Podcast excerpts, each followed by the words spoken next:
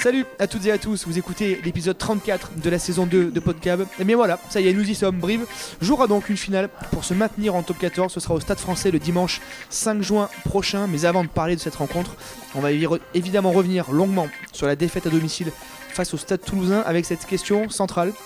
Une question parmi les nombreuses qu'on risque de se poser durant l'épisode. Comment le CAB peut-il stopper sa spirale négative de 4 défaites consécutives? Pour répondre à cette question, on garde évidemment la même équipe que les semaines précédentes, messieurs Goumi, Vessière, Régnier. Salut messieurs. Bien le bonjour. Bonjour. Bonjour à tous et à toutes. Voilà, on peut officiellement lancer l'émission. Allez, on lance notre thème de la semaine, je vous le rappelle. Le CAB peut-il stopper sa spirale, négative avant d'aller au stade français? Et surtout, comment on stoppe une spirale négative, Pascal, de 4 défaites consécutives et 4 défaites pas très jolies? Ah non, même 4 défaites plutôt moches. Euh, alors, comment stopper la spirale? Euh, Peut-être tout simplement en jouant. Parce que moi j'ai l'impression que le CAB ne joue pas, ou que quand il se met à jouer, c'est trop tard. On a encore vu euh, contre Toulouse, euh, en supériorité numérique, pendant les trois quarts de la rencontre, eh bien des brivistes qui ont rendu le ballon, qui ont été cantonnés dans leur camp, qui n'ont jamais été dangereux. Euh, voilà. On, se demande si, si Brive joue au rugby, en fait, tout simplement. Messieurs, comment on peut sortir de la spirale négative Parce qu'on est quand même clairement, on a quand même clairement le sentiment. Donc il y a eu défaite à Clermont, défaite à domicile contre Lyon, défaite à Perpignan, défaite contre Toulouse à domicile il y a la défaite, il y a la manière aussi quand même, qui laisse clairement à désirer. Et je crois que c'est ça qui est le, le plus euh, dommageable et le plus euh, frustrant pour, pour tous les gens qui étaient au stade. C'est-à-dire qu'on a, on a eu l'impression, et, je crois que c'est pas une impression, que Brives ne sait même pas les donner les moyens d'espérer de, un, quelconque résultat.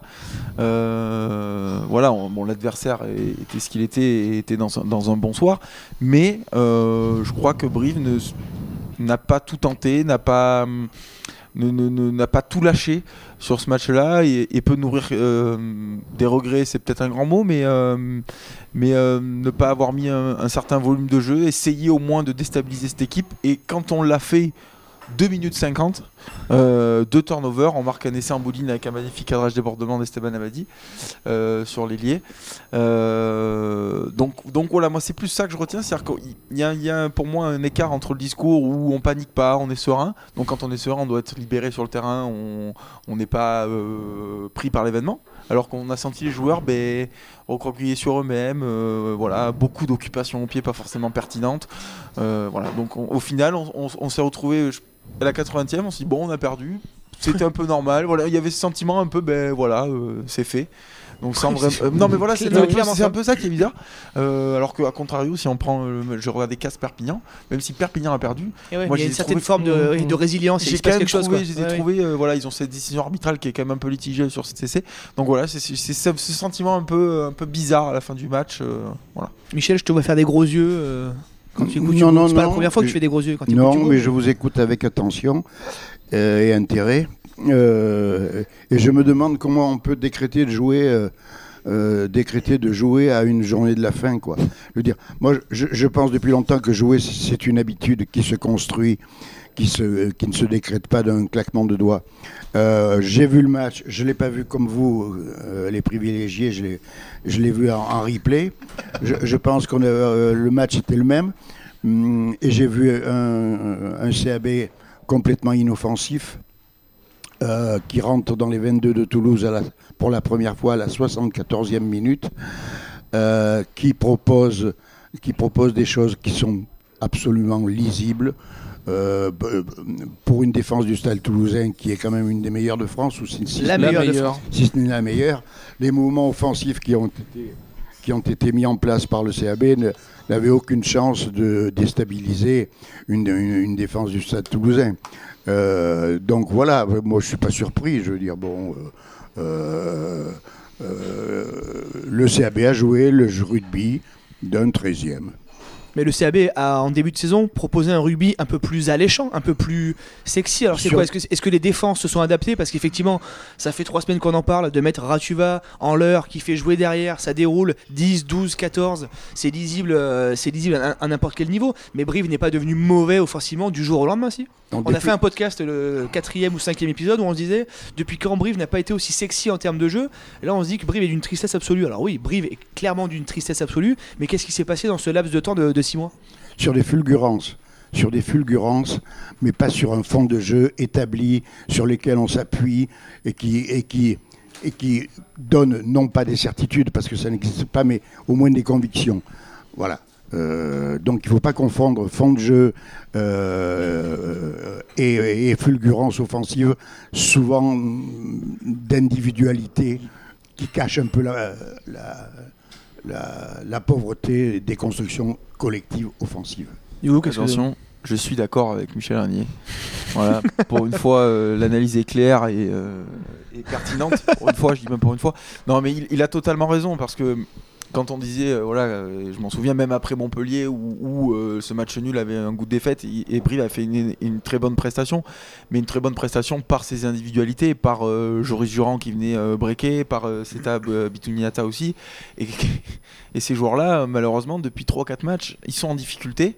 Alors je sais pas si c'est physique ou mental, je ne sais pas, mais mais mais, mais il est vrai que, Brive ne- ne- n'a pas un fond de jeu qui permet comme euh, certaines équipes, peu importe avec les joueurs auxquels on joue, on se retrouve avec ce, fond de jeu qui permet de, déstabiliser les défenses.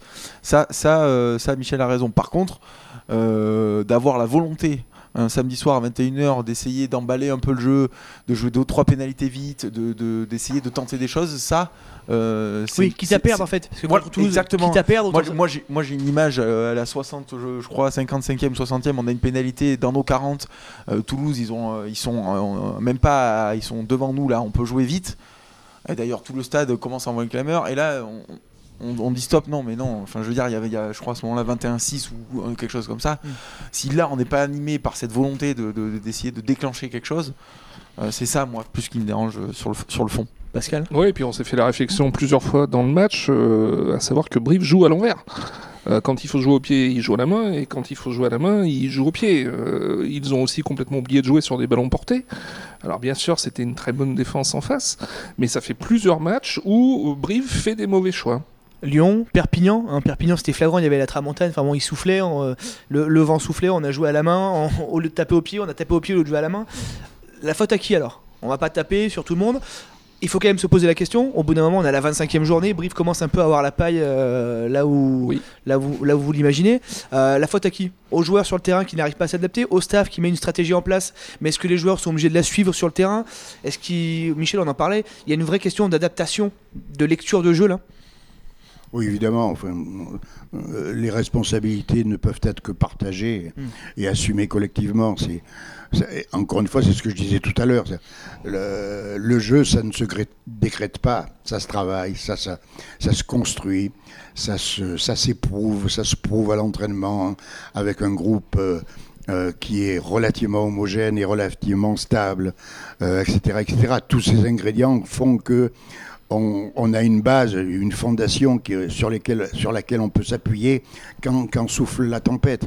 Euh, effectivement, on peut toujours dire oui, euh, on peut jouer une pénalité à la main et tout ça, mais tout ça ne fait pas. Ne- sur la continuité de la saison, tout ça ne, ne, fait pas hum, une assise euh, assez, assez hum, comment dirais-je, assez forte euh, pour, pour, pour, pour être à, une autre place que celle où- à laquelle on est. Quoi. T'en parlais tout à l'heure, Hugo, sur ce côté de, de Perpignan à Castres, parce qu'on va parler de Perpignan évidemment. Perpignan à Castres, alors Perpignan perd à Castres, fait une première mi-temps, une première période où on les sent dominer, finalement ils arrivent à basculer. Ils passent pratiquement un quart d'heure en seconde période, acculés dans leurs 5 mètres. Ils prennent pas d'essai, ils finissent par craquer à la fin, mais il se passe quelque chose quand même. On a l'impression, on en parlait avec Pascal, euh, il manque un peu de, caractère dans cette équipe de Brive. Ouais, clairement, clairement c'est ça. On, sent les joueurs euh, et tout, tout, tout le, staff euh, un peu euh, plat quoi. Il, se passe pas grand chose dans le que dans, le discours, dans les actes. Euh, pour revenir sur les torts, euh, moi je pense que quand même le staff a une grosse part de responsabilité sur sur comment ils ont préparé ces, derniers matchs, euh, que ce soit en termes de discours, en termes de schéma de jeu, parce que je reste persuadé que ce qu'on a vu samedi, ça découle aussi d'une semaine d'entraînement, d'une semaine d'analyse, de, choix euh, tactiques qui ont été mis en place. Euh, le staff donne aux joueurs euh, des tactiques qu'ils appliquent. Après, libre à eux de les respecter ou pas, mais on sait tous que quand on est joueur, on, doit, on se doit quand même de respecter un minimum euh, ce qui est dit. Et euh, donc et voilà et puis moi je, je- quand je- je- j'écoute le discours de, de, de Mathieu Acebes à la fin du match de Perpignan euh, voilà qui conclut ça, son, son, son discours en disant vous inquiétez pas on sera prêt euh, dans, dans 10 jours Et on attend, et on attend les Bordelais. ouais. Ouais. Voilà, mais rien que ça, c'est- peut-être que des paroles, mais rien que ça, déjà, euh, quand on est joueur de Bordeaux, on se dit déjà peut-être, bon, on va aller là-bas, ça va être compliqué. Et quand on est joueur de Perpignan, quand on s'entend son capitaine dire des choses comme ça, on se dit, bon, attention, dans 10 jours, il va falloir qu'on soit prêt. Et puis je sais pas si euh, son regard quand même, il avait envie de manger Ouais, des enfants quoi. hein. Ouais, Ouais, ouais, non, mais ça. même, et puis bon, bon, l'attitude des joueurs, voilà, il y a plein de Ouais. choses qui montrent. euh, que ça sera pas fin pour Bordeaux et, et à contrario nous le discours d'après match un peu plus bon voilà euh, je, je, je sais pas j'ai l'impression qu'il qu'il- je sais pas c'est un peu bizarre Parce Ah, ouais, Brive, mais- Brive, moi j'ai plutôt. Alors la métaphore est un peu forte, mais moi je vois plutôt le Titanic, c'est-à-dire que de, de journée en journée, le jeu s'appauvrit et l'orchestre continue de jouer. Enfin, moi, je vous trouve. euh, il faut pas exagérer. euh, il faut, il faut pas brûler aujourd'hui ce qu'on a adoré il y a pas longtemps quand même. Euh, il y a pas longtemps, on louait les vertus de combat, d'abnégation. Ah, mais, de- Ah, elles sont plus là. Elles ne sont plus là pour Euh, l'instant. Pour l'instant, oui, ils n'y sont oui, mais euh, pour le moment, elles n'y sont pas. Pas. Mais le- Euh, il reste qu'un donc, est-ce que, là, euh, on n'est pas, euh, on n'est pas sur une, une dimension d'usure euh, psychologique, hum, à force de jouer, le maintien, le maintien tous les ans, avec quand même- quand même quasiment beaucoup de joueurs présents. Est-ce qu'ils sont pas marqués aussi par cette cette pression qu'ils ont tout- Ah, mais toutes- les saisons C'est évident que les, Euh, des gars voilà, comme Saïd quoi. Diresh, Thomas Larangera, Non, mais- Thomas Aké sont évidemment cuits mentalement, usés, par ça. Non, mais mais, on, euh, on- on peut être cuit mentalement, il n'y a pas de souci. enfin bon, on- on n'a pas joué depuis 15 jours. Euh, c'est AB, là physiquement, moi je peux pas croire que les joueurs Ouais.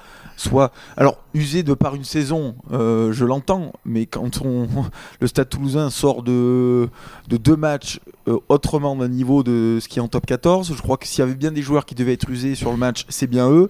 Euh, et sur le terrain, ça s'est pas vu. Alors qu'on perde, euh, je crois que si on avait perdu sur ce score-là, sur deux essais en contre à la 78e, parce que on se fait prendre à Mm. notre propre jeu, on n'aurait pas ce discours-là. Euh, sauf que là, aujourd'hui, on n'a rien tenté. On s'est pas donné les moyens d'aller potentiellement essayer au moins d'accrocher un point, de, de- faire douter cette équipe-là. Et, je- et je crois que moi, dans des, discours, euh, et, et c'est ce qui me dérange, c'est que quand on joue une équipe comme ça, on peut pas rester sur un schéma classique, elle est en touche, elle est en mêlée.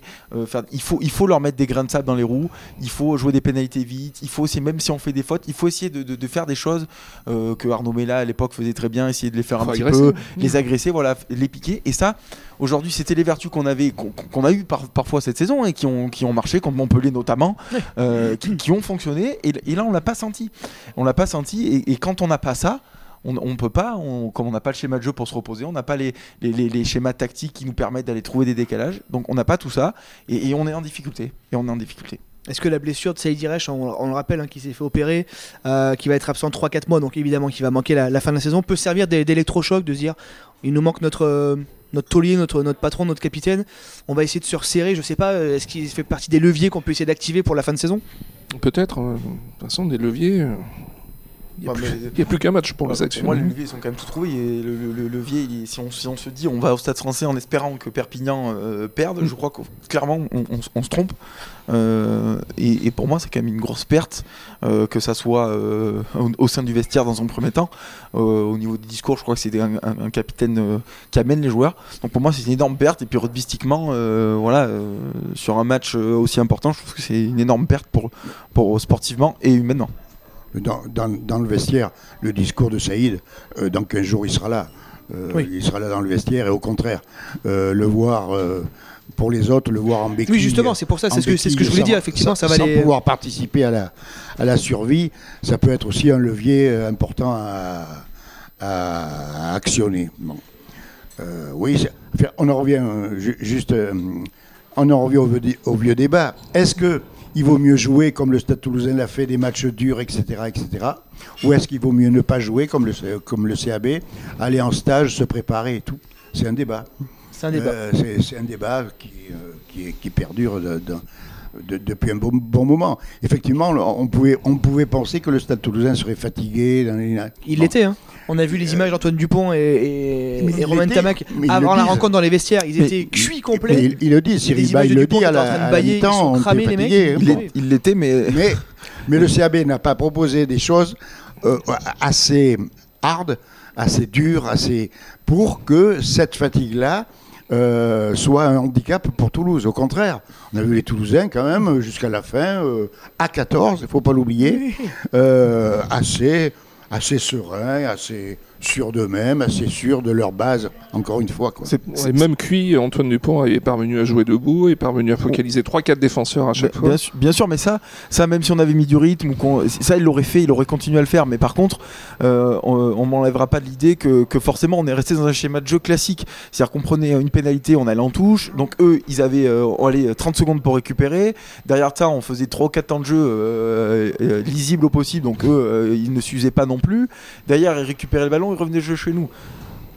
C'est, pour eux, c'est un schéma euh, classique de match. Idéal, oui, idéal. Euh, sans, sans aucune intensité. Par contre, euh, moi, euh, si euh, au lieu de se replacer pendant 30 secondes pour la touche, euh, le 9 il joue vite, il recule pendant 20 mètres, là il faut faire un sprint pour aller reculer. Derrière, on fait 2-3 temps de jeu, là c'est quand même un peu plus, euh, peu plus euh, compliqué. On essaye de récupérer une pénalité, là on va en tout. Enfin voilà, il y a tout ça qui, est, qui aurait été Il a accumulé. clairement manqué de rythme. en fait. Alors après, je- on dit ça, mais s'ils avaient fait ça, peut-être qu'on serait fait contrer deux fois, mais on serait sorti avec un autre sentiment de ce match-là. Tomber un peu avec les armes à la main, quoi. Se Exactement. dire, voilà, on a perdu, mais au moins on a tenté des choses, quoi. Eh bien, c'est que le CABA, c'est à ce, ce moment-là de la saison, n'est pas capable, ne, Sûrement. ne peut pas, Sûrement aussi. pour des raisons qu'on peut lister, hein, pour des raisons, euh, le CABR actuellement ne peut pas euh, aller au-delà de- d'une certaine, euh, d'un certain ronron, d'une certaine routine, d'une, ne peut pas. Ou ne veut pas aussi. Non, je pense pas. Je pense pas. Je pense que c'est plutôt une incapacité à la fois stratégique, technique, physique, etc. quoi.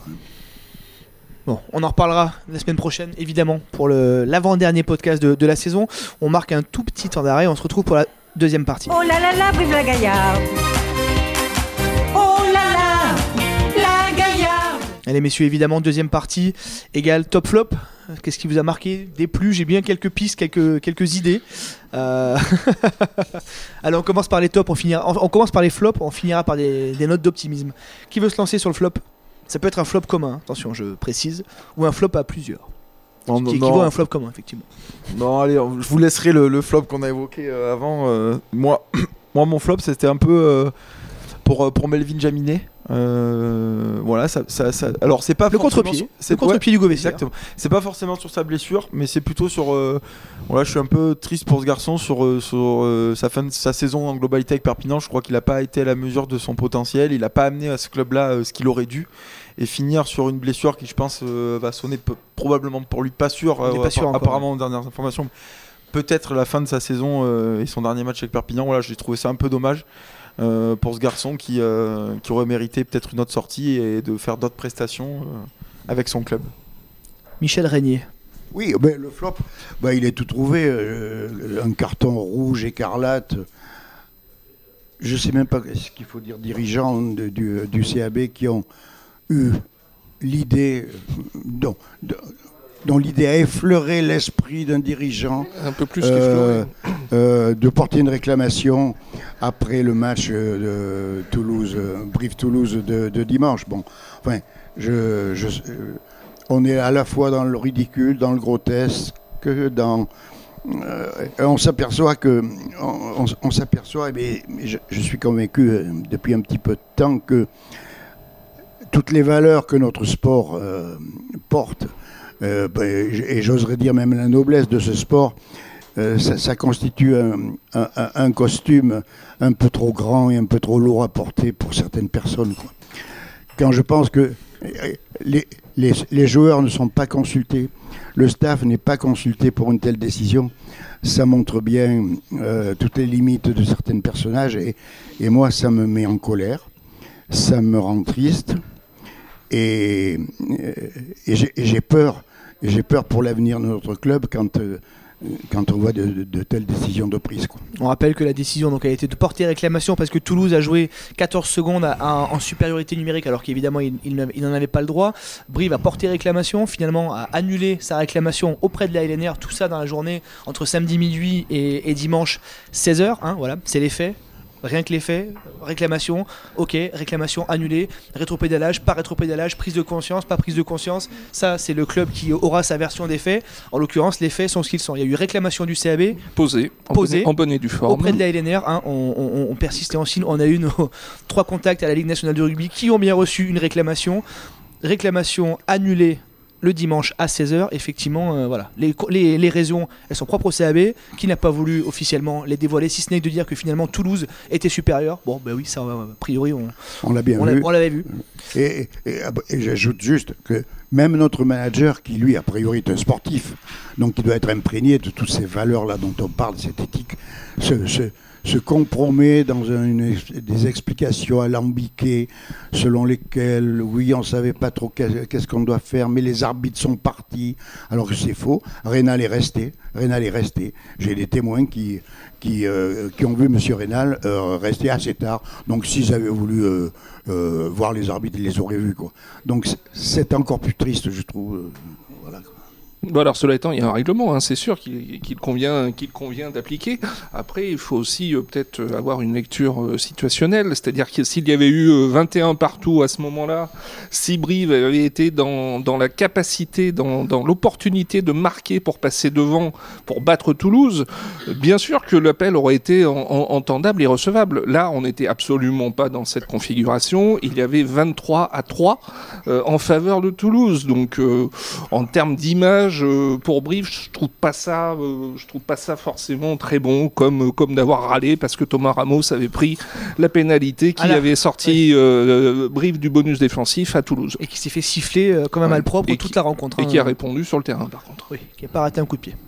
Ou un seul peut-être, je sais plus. Un, Ah non. peut-être. Mais euh, pour revenir sur cet appel, euh, les différentes sources qu'on a pu avoir, tous les clubs, visiblement à la Ligue, on nous dit que tous les clubs auraient fait appel. Tous les clubs auraient fait cette démarche de faire appel. Il y a un règlement, on le prend bêtement, il y a un règlement, on le suit, effectivement. Et moi je pense que Brive aurait dû aller au bout en fait. Franchement, quitte à se prendre un torrent de, de boue euh, comme ils se le sont pris, autant aller au bout. Maintenant, rétropédaler, ou pas rétropédaler, le, le mot, on, l'utilise comme on veut. Moi, je pense qu'il fallait aller au bout, vraiment. Alors, il y aurait une commission de discipline, peut-être que Brive aurait été débouté, mais quitte à faire la démarche, quitte à avoir l'idée de faire la démarche, autant y aller, quoi. Oui, enfin, il faut dire. Euh, tout dépend le compte. euh, une réclamation, oui, mais sur quelle base, avec quels éléments? Euh, Ntamak ne sort pas, ça dure 14 secondes. Ntamak ne fait rien, ne plaque pas, ne tape pas, n'empêche pas une action, rien. Donc il faut voir le contexte aussi, quoi. Je veux dire, Et- et, cette réclamation n'est en aucun cas justifiée, quoi. C'est- Ouais, mais bon, après, il y a quand même un règlement et le règlement, il Oui, fait pour Oui, être oui. respecté. Oui, malheureusement, non, non, je, suis règle- d'accord, je suis d'accord avec Michel, euh, ok, mais je, je- je pense que, voilà, après, le problème, c'est que si on. Effectivement, s'il y a d'autres cas, qu'est-ce qui va se passer? C'est-à-dire que les, les clubs, euh, par respect du sport, parce qu'on perd 30 points, alors à ce moment-là, on peut se permettre de faire rentrer un joueur de plus et on n'est on pas sujet à. Le vrai problème, il concerne Monsieur Rénal, en fait. Parce que sur l'action, Jean-Baptiste Péjoine l'appelle, le- lui fait des grands signes, lui dit euh, ils sont un de trop. Monsieur Rénal doit prendre conscience, doit voir. Et, putain, ils sont quand même une armée mexicaine euh, d'arbitres sur la touche. Il n'y en a pas un qui Voilà. peut se dire euh, peut-être en a un de trop. Enfin, tu vois, il y C'est a- ça aussi il qui y a est un ils sont deux assistants, un quatrième, un cinquième, un référent LNR. Peut-être que en fait, il n'y aurait pas eu de problème si Monsieur Rénal avait vu ses assistants, avait vu Jean-Baptiste Péjoine, a dit pardon, mais à coup pas, pénalité pour Brive, ça changeait absolument rien, évidemment, sur le résultat final du match, mais au moins, on- il n'y aurait pas eu cette espèce de mini polémique euh, qui a animé Oui, le, le puis- puis, dimanche. puis encore une fois, quand on demande euh, souvent le corps arbitral, une, une- une- comment dire, une- aux joueurs beaucoup de respect des règles, de respect des choses, de, les joueurs euh, sont remis en question sans cesse. Je l'ai dit plusieurs fois. Mm. Euh, on a, comme tu le dis, euh, deux arbitres de ligne, un arbitre dans la vidéo, deux mecs au bord du terrain. je pense que la moindre des choses, en plus quand je vois la déclaration de, de Massiello qui ne, ne prend même pas, Oui. la- ne, dit même pas que c'est la faute de l'arbitre, enfin, moi je, trouve- je trouve ça, pour moi c'est ça qui est aussi scandaleux. Oui, clairement. Et il pouvait aussi dire voilà écoutez on s'est trompé, on présente nos excuses à Brive et à Point. Toulouse. Et c'était point. Terminé. Ouais. Voilà, je veux dire. Et encore, ça va en- encore euh, générer du conflit entre les joueurs et les arbitres, alors qu'on devrait aller tous dans le même sens. Et quand les joueurs font des erreurs, je crois que ce sont les premiers à aller voir les arbitres à dire pardon, beaucoup d'ailleurs de joueurs, C'est vrai. leur envoie une bonne image. Et je trouve que l'image des arbitres est quand même pas, euh, pas très très bonne. Voilà. Allez, les tops pour finir euh, heureux, joyeux, content. Michel, est-ce que tu as un top? Oui, j'ai des tops. J'ai les tops. Ça, on je- sait que tu as des tops je- partout dans, dans toute la je. Michel. vais, je vais consacrer mon top aux, aux clubs régionaux qui ont brillamment euh, franchi le cap des 16e, à savoir le Lardin, conseillé par euh, Guillaume Galtier d'ailleurs, au passage. Daniel Brennan et Euh, Enzo Hervé. Daniel Brennan et, et, euh, Enzo Hervé. et- et Enzo Hervé. Le Lardenne, Navseillac la Grolière, Meissac et la SPO ont tous franchi le cap, le cap des 16e et c'est un, c'est un bon point, tout en sachant que Kublac Terrasson est un perdant magnifique. Ah. De- euh, Je serais intéressant d'avoir ta version dans ton autre podcast de ce qu'est un perdant magnifique. Toi, Michel, qui aime bien les expressions rugbystiques alambiquées. Je... Oui, j'aurai l'occasion de le développer. C'est pas c'est pas l'objet ni le ni le moment, mais les perdants magnifiques existent. Hugo, à top. Euh, non, moi c'est pour le plutôt pour le suspense du top 14 sur la dernière journée, pour la qualification euh, surtout, avec je crois 8, 8 équipes qui peuvent se Oui, qualifier. bah, mathématiquement. mathématiquement, ouais. on va dire euh, mathématiquement. Donc ce qui va pour une fois euh, laisser une dernière journée avec euh, énormément d'enjeux. Donc je trouve que c'est très très bien pour le, le sport. Et quand on dit depuis des années que le niveau du top 14 augmente, je crois qu'il est prouvé là avec pas moins de, de, de 8 équipes pour la qualification et une petite mention spéciale pour Toulon qui revient quand même de l'enfer 14e euh, cet hiver et qui va, qui va jouer sa qualification Ouais. au Racing, à savoir que s'ils gagnent, ils sont qualifiés. Donc euh, 14e en février. ouais. Voilà. Pascal, un top Euh, J'ai réussi à trouver un top dans le match euh, entre Brive et Toulouse. Euh, et un top briviste. C'est c'est- c'est le retour défensif d'Enzo Hervé sur, sur Thomas Ramos. Voilà. C'est vrai. C'est une des rares occasions où on a pu euh, Mm. se lever sur notre chaise. Oui, c'est pas faux. C'est pas faux. Ouais, moi, je vais finir avec un top euh, bah, pour, les, pour les supporters quand même. Alors, pas forcément pour l'ambiance pendant la rencontre, mais pour l'avant-match. Parce que tout avait été mis en place pour qu'on ait, euh, disons-le, un, super samedi. Quoi. Voilà, il y avait une, euh, la haie d'honneur. Bon, la, la haie d'honneur avant la rencontre. Il y a surtout cet accueil, euh, ce bus escorté depuis l'avenue Léo Lagrange, qui a traversé l'avenue Léo Lagrange, euh, entouré de tous les supporters, mis en place par les 100% Koujou, les Aféchouna, les, fumigènes. Il s'est passé un truc, quoi. Les joueurs dans le bus prenaient des vidéos, on a vu des vidéos circuler, euh, on les a vus commenter tout le week-end, remercier les supporters. Je pense que c'était clairement sincère, ça. Il s'est passé un truc. Il y avait une super ambiance. Premier guichet fermé de la saison. Premier guichet fermé depuis 6 ans au stadium. 13 979 personnes. Alors, il n'y a pas forcément une ambiance de feu pendant la rencontre, mais en tout cas en avant-match, euh, tout avait été mis en place pour qu'on on vive un, grand samedi. Ça n'a pas été le cas, mais en tout cas, voilà. Les supporters, eux, euh, ont clairement fait le taf. Ils l'avaient fait aussi à Perpignan, en étant plus de 500 euh, à mettre le, bordel dans toute la ville et, au stade. Donc, euh, donc c'est intéressant. Il y aura au moins trois bus, visiblement, qui seront, qui seront en partance pour Paris. Il y aura aussi les supporters de la Griffe, les supporters d'Île-de-France qui seront présents aussi à Jean-Bouin. Les supporters font le boulot. On a souvent un peu critiqué les supporters brivistes, ils sont un peu plats, etc. Là, ils se mobilisent, ils, ils répondent présents. Maintenant, il va falloir que le, le, le club, les joueurs, les entraîneurs suivent et se mettent au diapason. C'est la fin de cet épisode. tout à fait. Merci messieurs d'avoir été avec nous. Merci. Merci, à tous et à tous de nous avoir écoutés. Merci Martial d'avoir été avec nous une nouvelle fois. On se retrouve la semaine prochaine. Pascal, vous aurez les commandes. Oui. Parce que je serai à la pétanque. Voilà. Je, me, je me prends un petit break. eh bien, vous avez bien raison. J'ai une grande échéance. euh, je, je ne pourrai pas être là. La France vous attend. Restez connectés sur la montagne Terre de Sport. À la semaine prochaine. Salut. Salut.